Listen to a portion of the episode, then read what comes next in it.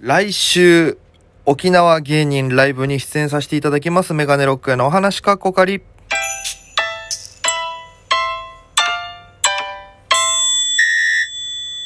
ぽいぽいメガネロックへです。よろしくお願いします。この番組は僕が毎日配信でお届けしている番組となっております。アプリでお聞きの方は番組をクリップ、それ以外の方もハート、ニコちゃん、ネギタップ、えー、で応援よろしくお願いいたします。ということで、えー、毎日配信だったんですけどね、ちょっとあのいろいろパタパタしてまして、えー、今日4日分ですね、まとめて4本、えー、出したいと思いますので、よろしくお願いします。全部聞いていただけるとありがたいです。あの、なんかね、バイトとライブが、こう、被って、なかなかこう、時間が取れなくて、で、ちょっとパタパタしてましてね。えー、もう、前だったらね、取りだめしてて、それを毎日出してたんですけど、そうすると、なんかその、習慣的に、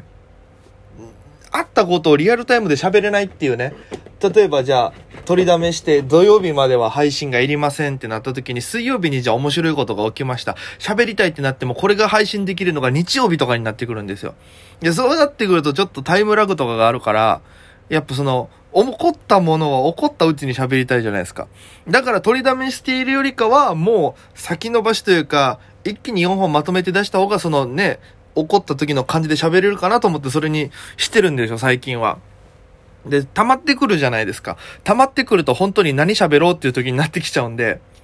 えー、ちょっとそれはね、えー、考えもんだなと思いますけども、えー、東京はですね、今、あいにくのお天気でございまして、台風がね、なんか上陸はしないけどかするぐらいなのかわかんないですけど、ずっとここ、まあ、木、金、まあ、今日金曜日なんですけど、木、金と雨でね、えー、木、金は僕バイト休みなんですけど、あの、残念ながらね、外には出れず、雨だからね、外出る気ないんですよね。東京寒いんですよ、また雨降ったら。沖縄はね、なんか、雨降ったらジメッとした感じがあってね、なんか湿気とかがあるんですけど、東京はそこまで湿気っていう感じはないんですけど、とりあえず寒くなるんですよね。一気になんか、うん、なんかこう、なんていうのかな、冬へのモードチェンジをそろそろしなきゃいけないのかなと思いながらね、えー、今日も、あの、ブランケットね、あの、お布団の時冬場はね、あの、毛布代わりに被ってるブランケットを今日出しまして、洗濯したんですけども、まあそんな感じで、えー、冬の近づきを感じてるんですけども、あの、今日はね、来週出させていただく沖縄芸人ライブのお話をしようかなと思ってまして、ちょっとね、告知は、えー、いろいろさせていただいてるんですけども、来週の15日木曜日に、えー、高円寺のパンディットっていうですね、えー、ところで、えー、お笑いポリス24時、えー、サブタイトルがですね、東京で目立ってない方の沖縄芸人スペシャルというですね、えー、ライブに出させていただきます。えー、これはあの、猫柳ロミオさんっていう、まあ、沖縄芸人の先輩の方から、え、お声掛けいただきまして、えー、出ることになったんですけども、もともとロミオさんと知り合ったのが、僕が東京出てきたのがちょうど去年の10月なんですけど、11月半ばぐらいに、その、このラジオでも何回も名前出させていただいてるんですけども、沖縄県知事選とか、えー、立候補したこともあるバンドとかやってる、すごいアクティブに、え動いてる、う金島俊さんって方がいるんですよね。僕も尊敬してる方なんですけども、金島さんが、えー、おやよかったら、あな、県人会じゃないですけど、なんかちょっとした飲み会があると、IT の方たちがいっぱい集まる、沖縄のこの企業。で、金島さん自体も、え企業、自分で企業やってるのが、な？んか、えー、まあ、いろいろ、ビジネス的にはこう動いてやってる方で、アクティブに動いてやってる方なので、で、その金島さんとかが、えー、いつもご一緒してるお仕事仲間とか、それこそ関東の沖縄の IT の偉い方々がいっぱい来る、ちょっと飲み会みたいなのがあると。それが、えー、カンカラカフェだったかな？カンカラカフェ、カンカラカフェっていうとこであるって言って、早稲田の方にあるんですけど。で、そこで、まあ、大家来ないか、大家来ないかっていう話から、えー、MC をお願いしたいって話になりまして、で、僕が、まあ、二次会とかやってたんで、そのノリで MC させていただいて、で、いろんな、こう、絡みをさせていただいた時に、えー、金島さんとロミオさんが繋がってたんですよ。で、ロミオさん呼んで、えー、その時に、えー、猫山なぎロミオさん、そしてこのライブにも出てるルンルン金城さん、そして、えー、もう今ちょっとやめちゃったんですけども、カブトガニの赤丸さんもいらっしゃってて、そこで芸人さん何名かとお話しさせていただいたり、それこそ、東京で、えー、いろんな沖縄の記事書いてる方、ライターさんとか、えー、沖縄イベントやってる方とか、いろんな方と繋がったんですよ。すごく、あの、いい場所で。で、その時にロミオさんと繋がって、で、それ以来ちょこちょこ、えー、まあ、ライブロミオさんの出てるのを見に行ったり、それこそバイソンさんとロミオさんが結構中野のライブ出たりしてるんで、そこ行った時に挨拶させていただいたりとか。で、えー、がっつり絡んだことはまだないんですよ。その、飲み、その、金島さんが紹介してくれた、え飲み会終わりにみんなでこう帰った時ぐらいにちょっとお話ししたかなぐらいでまして。で、それ以来は、あの、街中でちょっと会ったら、あ、どうも、こんにちは、お疲れ様です、みたいなのからちょっと喋るぐらいで。で、そっから、えー、僕はもうライブ出るようになって、先月ぐらいから。で、えー、まあ、東京来て自主ライブとかもね、やったりしてたんで、それを見てくださったのか、お声掛けしていただきまして。で、えー、まあ、やっぱり出るからには、その、ね、ロミオさんのこととか、知っとかなきゃいけないなと思って、もともとこのお笑いポリス24時っていうのは、えー、ニコ生とかで配信してる番組だったんですよ。で、今度のライブも一応配信はあるみたいなんですよ。で、どういう媒体で配信するのかがちょっとまだ聞いてないので分かり次第またお話はするんですけども、えー、まあ配信があると。で、えー、で、もともとその、